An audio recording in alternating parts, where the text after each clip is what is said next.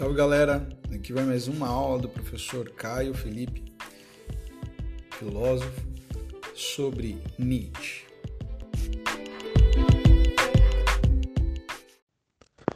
Como vocês estão, meus alunos, minhas alunas? A gente vai dar sequência então à nossa última aula que nós estávamos falando sobre Nietzsche e nós estávamos comentando sobre um livro chamado Assim Falou Zaratustra. A gente está se apoiando num ensaio do Heidegger dos anos 50, chamado Quem Foi Zaratustra. Né? É, nesse, nesse ensaio do Heidegger, toda a todo o movimento de pensamento que o Heidegger está fazendo é para entender o que, que o quem foi o Zaratustra e o que, que ele falou de verdade, né? Qual é a mensagem do Zaratustra? É, então nós terminamos nossa primeira aula sobre esse tema falando sobre o anúncio da morte de Deus. É, o que, que significa isso? Nós terminamos então dizendo que a morte de Deus significa a morte de todas as verdades absolutas, de todas as ideias supra-humanas, tudo aquilo que fala de um além. Né? Todas aquelas ideias que serviram para os seres humanos se apoiarem para significar a própria vida. Né? Sejam os deuses, seja o paraíso, seja Deus, o Deus do além, seja a ciência. É, a gente pode estender, falar de partidos políticos, de idolatrar, enfim, de uma maneira quase que, que religiosa, né? algumas imagens políticas. Isso tudo para o Nietzsche, se observado filosoficamente, essas ideias elas não têm mais uma consistência absoluta. A gente percebe que isso fica meramente no campo das opiniões, né? quem acredita em essas coisas do além, mas essas ideias, elas filosoficamente não têm mais como serem fiadas, né? Não tem como você se apegar a essas ideias, não tem como você viver dessas ideias de uma maneira que o ser humano signifique a sua vida, dê sentido à sua vida de uma maneira universal por meio dessas dessas ideias. Então vou falar de um jeitinho mais fácil para vocês. O sentido da vida não pode ser dado mais para todas as pessoas por meio dessas imagens desses deuses, né? seja natureza, seja ciência, seja, é, seja Deus mesmo. Essas ideias elas não servem mais para que a gente dê a resposta. Qual o sentido da vida? Aí eu falo, o sentido da vida é esse, de uma maneira universal, que todo mundo possa falar isso junto. Né? Isso se desfez e a contemporaneidade ela vem com essa marca a marca de que é impossível nós entendermos o sentido da vida por meio dessas imagens absolutas, tá? Então, já que Deus está morto, o que fazer? Né?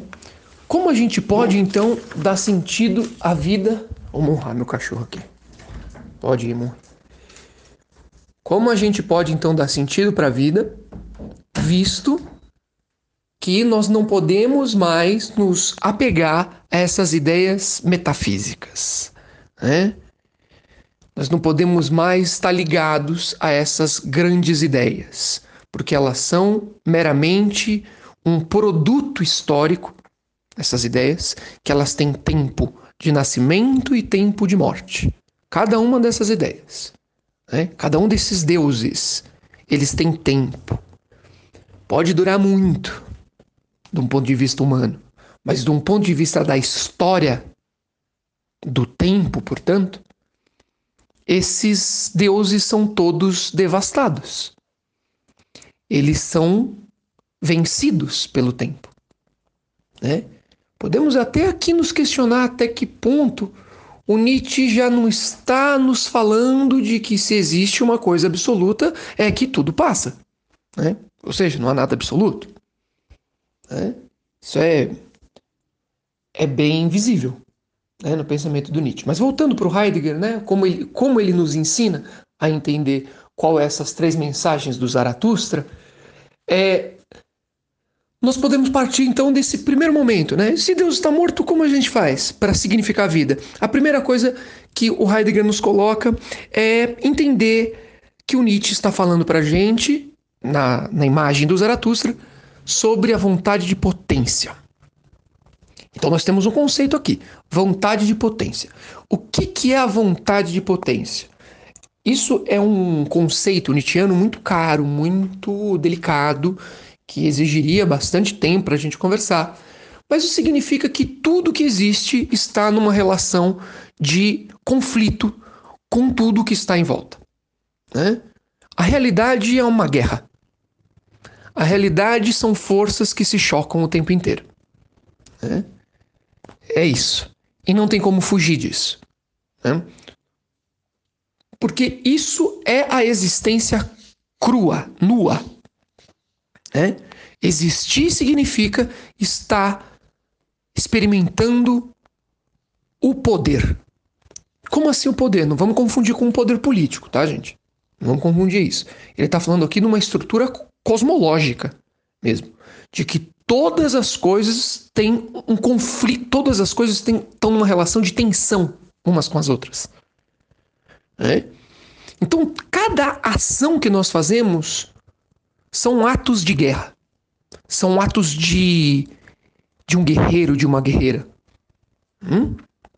É? Levantar para ir para a escola, trabalhar, estudar, né? fazer uma prova, tudo isso é uma guerra, é uma luta. Hum? E qual que é o, o, o, se isso é a realidade, se a guerra é a realidade, como as pessoas fazem para esquecer a realidade? Elas pregam o contrário disso. Né? Que a realidade é a paz, é a tranquilidade, é a mansidão. Que vai existir um outro mundo onde tudo vai estar tá parado. Né? que vai ter coisas eternas, que não vai existir mais tensões, que não, vai, não vão existir mais lutas. Hum? Esse tipo de pensamento, esse tipo de valor, valorizar essas coisas, né? para o Nietzsche é uma maneira de você esquecer a vida tal como ela é. Porque a vida é potência, vontade de potência, luta, guerra. O contrário disso, valorizar o contrário disso, nada mais é do que desvalorizar a vida. Desvalorizar a realidade. Visto que a realidade é a única coisa que temos, a vida é a única coisa que nós temos, é a única certeza que nós temos. Hã? Essa vida que acaba é a única coisa que nós temos. Se eu começo então a pregar coisas que estão além da vida, que estão além da realidade, o que, que eu estou pregando? O nada. Que não tem nada, é o vazio total. Né? É a maior das mortes. Hum? Que ele vai dar o nome de niilismo. Isso é um valor niilista, isso é um valor decadente, isso é um valor adoecedor para Nietzsche. Tá? Então, a primeira coisa que nós temos aqui, o Zaratustra fala, lembrem-se, né? Quando eu falo Zaratustra, eu estou falando que é um personagem do Nietzsche e ele está falando por meio desse personagem. Né? Então, quando a gente fala de vontade de potência, essa é a primeira coisa que nós devemos aceitar né? Nessa. para a gente observar a realidade. Isso não está enumerado, tá, gente, por Nietzsche, assim. Primeiro, faça isso. Segundo, é, isso é muito contra o estilo nietzschiano, mas esse é um, um aspecto, é uma perspectiva que a gente tem que ter para a gente aceitar a vida tal como ela é, tá? É, o segundo, o, o segundo momento aqui que a gente tem que entender também é outro é, conceito nietzschiano muito importante, que é o conceito de super-homem. Né? Foi traduzido assim, super-homem.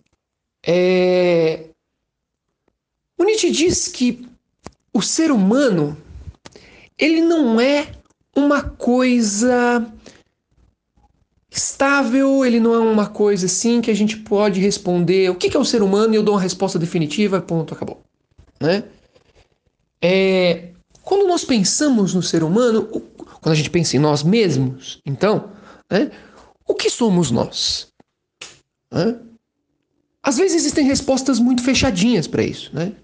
O homem é um animal racional. Né? O homem é o filho de Deus.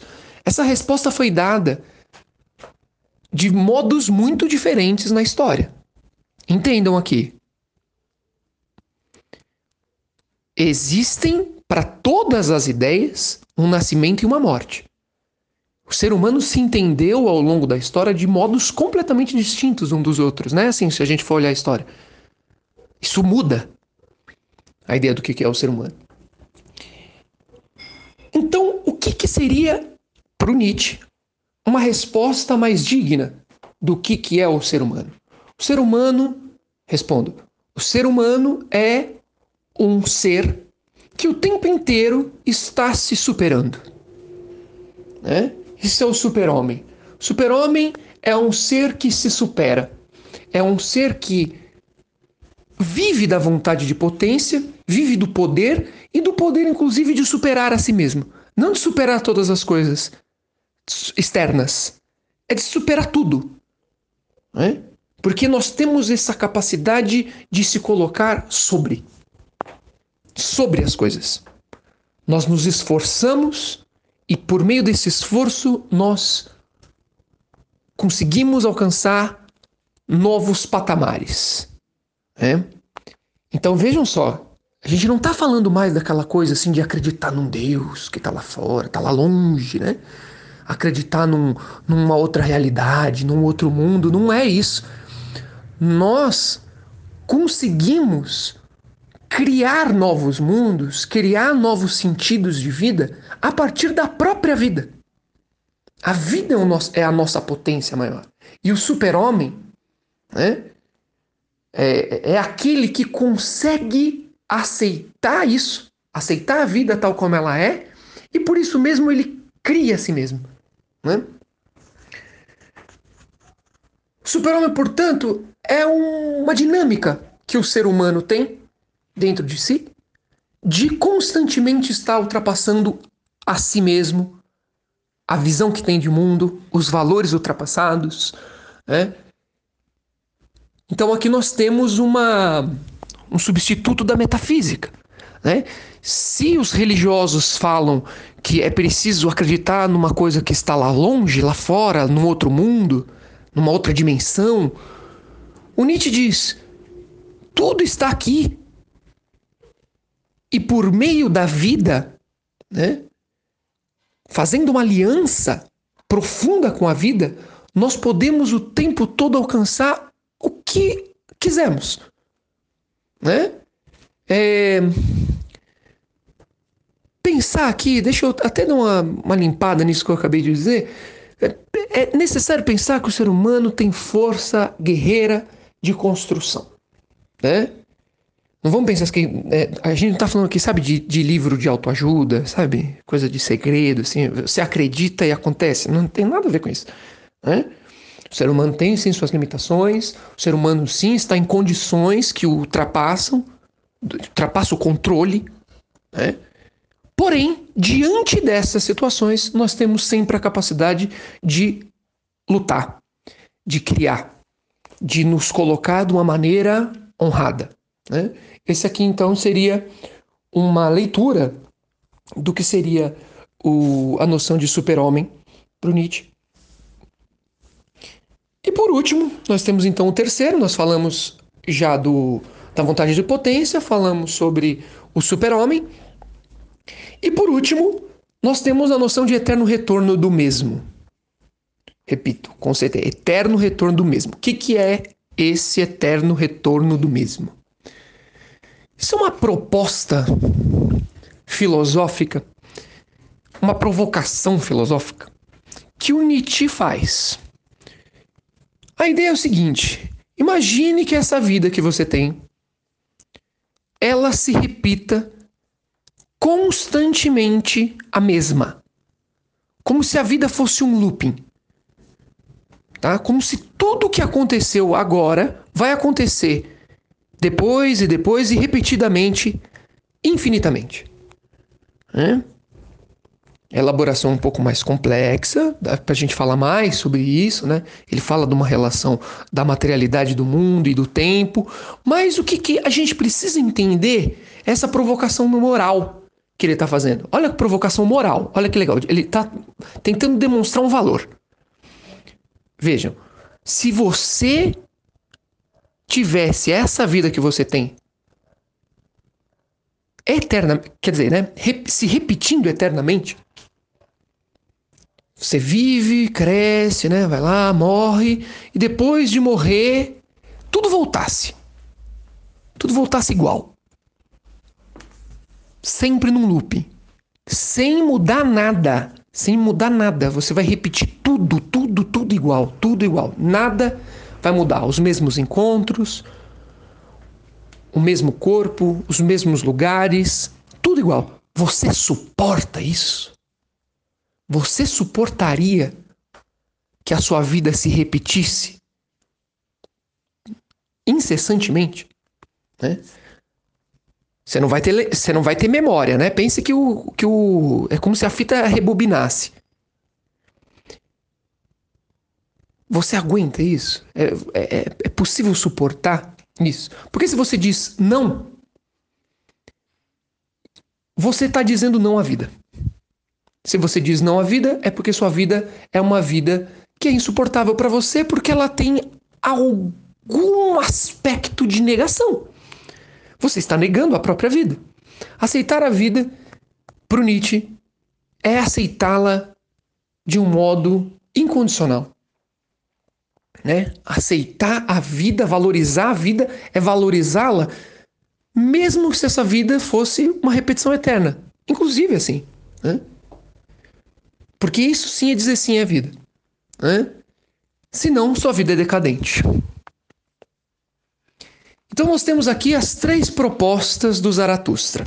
O Zaratustra, então, ele é um personagem que está tentando trazer o remédio para a vida adoecida.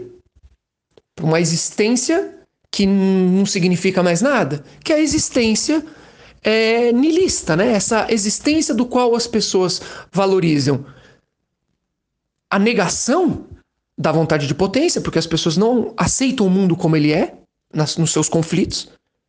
As pessoas, elas não aceitam que o homem é um potencial ser humano, é um potencial criativo. Então obedecem em vez de criar a si mesmos. Né? e não aceitam a vida, valorizam a morte. A cura para essa existência, essa existência que valoriza o nada, a cura é o eterno retorno do mesmo, o super-homem e a vontade de potência. Tá? Então seria mais ou menos isso que o, que o nosso filósofo, né, que o Nietzsche está tá pregando bem nesse estilo mesmo, de uma pregação, né? É, com esse personagem que é o Zaratustra. A gente tem algumas algumas críticas, algumas releituras que outros filósofos fizeram sobre isso. Por exemplo,